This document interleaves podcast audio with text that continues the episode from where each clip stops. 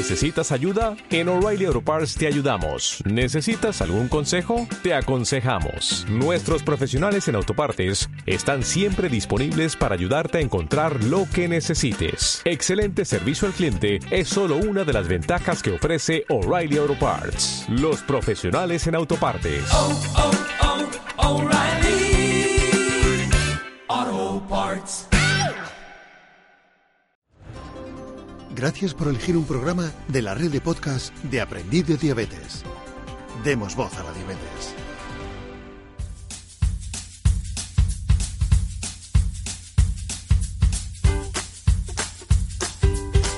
Bienvenidos a Una Madre No Se Rinde, un programa de la red de podcast de Aprendiz de Diabetes.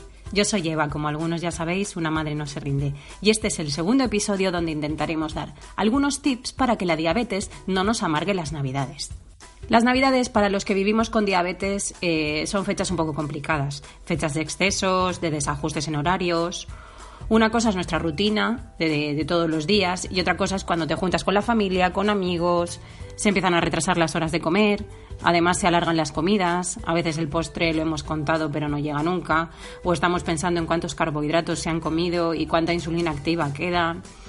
O al revés, si la insulina todavía no está activa y tiene unos niveles demasiado altos como para empezar a comer.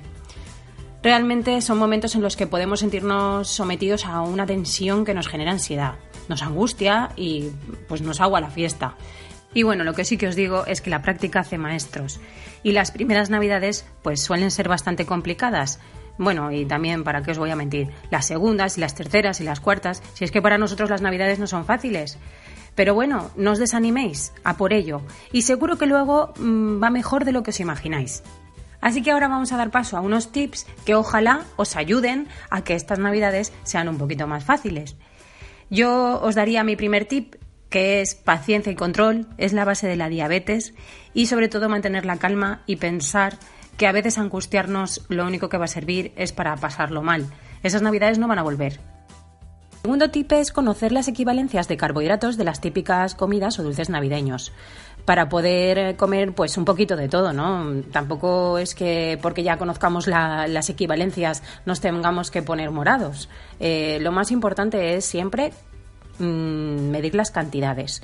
Y luego también, eh, pues oye, estudiárselo antes de Navidad. No vamos a llegar ahora en ese momento en el que está la mesa puesta y estar diciendo, ay, es que ahora esto no sé cuánto cuenta o tal. Así que yo recomiendo un enlace que hay en la web Aprendí de Diabetes, que es diabetes bajo control en Navidad. El tercer tip que yo os aconsejaría sería que os mováis, que mováis el esqueleto, que hagáis un poquito de deporte, que bailéis. Mm, A mí con mi hija me encanta bailar. Nosotras somos unas bailongas y oye, pues cada vez que puedo me pego unos bailes con ella y si está un poquito alta, enseguida le baja y, y la acabamos teniendo en rango. Y mi último tip es sobre los dulces. Pues que yo os recomendaría que os solidaricéis con vuestros hijos y que si ellos se comen uno, vosotros os comáis uno también. Eh, aparte de mantener la línea, pues también sirve porque ellos no se sientan excluidos y no vean que son los únicos que tienen que medir la cantidad de dulces que comen. Yo en mi caso particular, además, tengo alergia a los frutos secos al chocolate y muchos dulces no los puedo comer. Entonces también le digo, mira, ves, eh, fíjate, tú aún te pones insulina y puedes elegir el dulce que quieras, pero yo no, yo solo puedo comer de un tipo. Así que bueno, pues me sirve. Y ahora os dejo con algunos tips de mamás expertas que seguro que nos pueden ayudar.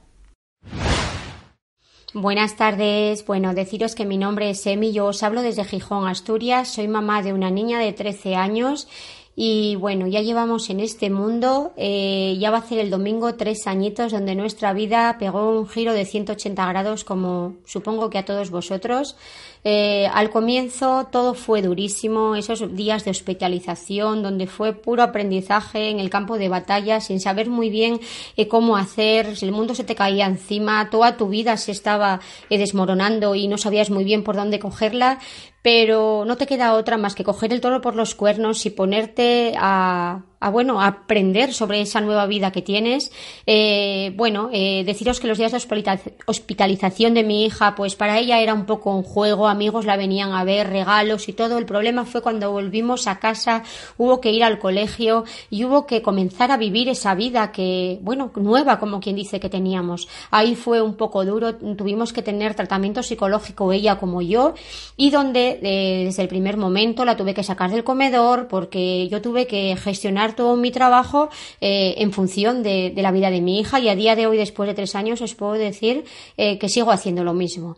doy gracias porque, bueno, yo ya sabía sobre nutrición porque soy asesora de nutrición y bienestar y no me costó mucho el aprendizaje de, carbohidratos, de proteínas, de cómo leer etiquetas y el, bueno, la cantidad de las, eh, las raciones y todo eso, pues sí tuve que aprender, pero sí todavía tuve más interés en saber más sobre nutrición, en informarme más sobre la alimentación para la diabetes y eh, mi hija meses después de debutar con diabetes eh, le diagnosticaron hipotiroidismo, tuvo que comenzar a tomarse la pastillita en ayunas que para ella fue otro mazazo, una locura, tener otra cosa más que hacer. yo ahí me puse a investigar otra vez sobre qué alimentación le iría bien para ello.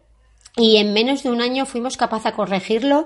No sé si tuvo que ver la alimentación, eh, tenían que ver sus hormonas de crecimiento, qué fue. A día de hoy os puedo decir que la tiene, la tiene totalmente regulada. Si tenemos eh, todavía controles para ella, pero está regulada y os voy a hablar un poquito de la alimentación que yo hago con ella. Así deciros que mi hija practica deporte eh, cuatro días por semana. El deporte es importantísimo. Sí también ajusto mucho la alimentación al deporte que ella haga porque es un gasto calórico que ella necesita más cantidad de hidratos. Siempre lo que busco son hidratos de origen complejo porque le van a dar más largura de tiempo para hacer cositas. Y sí, siempre yo le meto el plato inteligente que todos hacemos, que es el hidrato de origen complejo, la proteína, y la verdura, ¿vale? Eh, luego, con el tema ahora de Navidades, pues deciros que yo el primer año pequé un poquito en comprarle eh, turrones sin azúcar porque, bueno, eh, pensaba que eran los mejores, me gasté dinero en ellos y deciros que no me sirvió de nada. Entonces luego lo que aprendí fue que yo lo que hago en época de Navidades, mi hija come cero de hidratos, lo que come son pues proteína, y verduras, eh, pues eh, pescado, marisco, lo que sea, y verduras, y luego después el hidrato se lo doy en eh, los turrones, en mazapanes y cositas así también.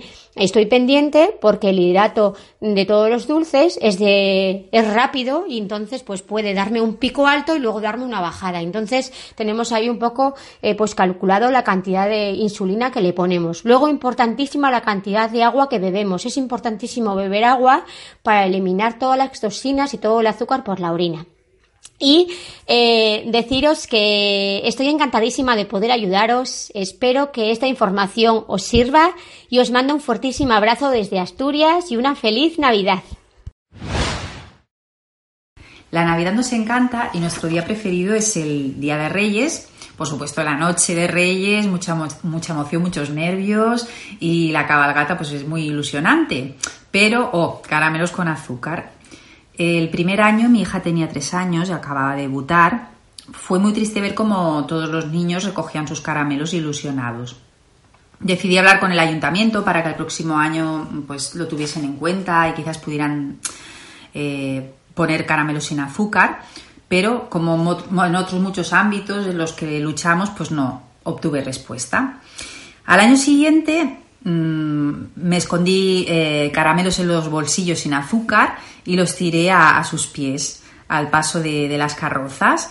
Y bueno, no os imagináis Sofía la cara que puso y yo dije, mira Sofía, caramelos sin azúcar. Y ella pues claro, súper contenta recogiendo los caramelos como todos los niños y además pues pensaban pues que los reyes se habían acordado de, ella.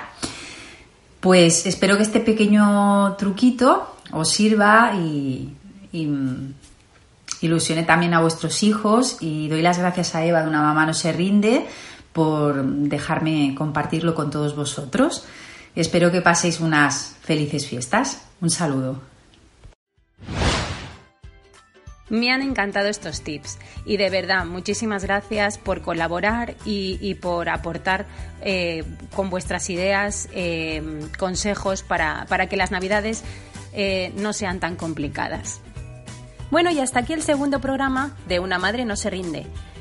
Eh, espero que os haya gustado, que os sirvan nuestros tips y os deseo una muy feliz Navidad a todos, en la que tengáis los mejores controles posibles, pero sobre todo en la que le robéis mucho protagonismo a la diabetes.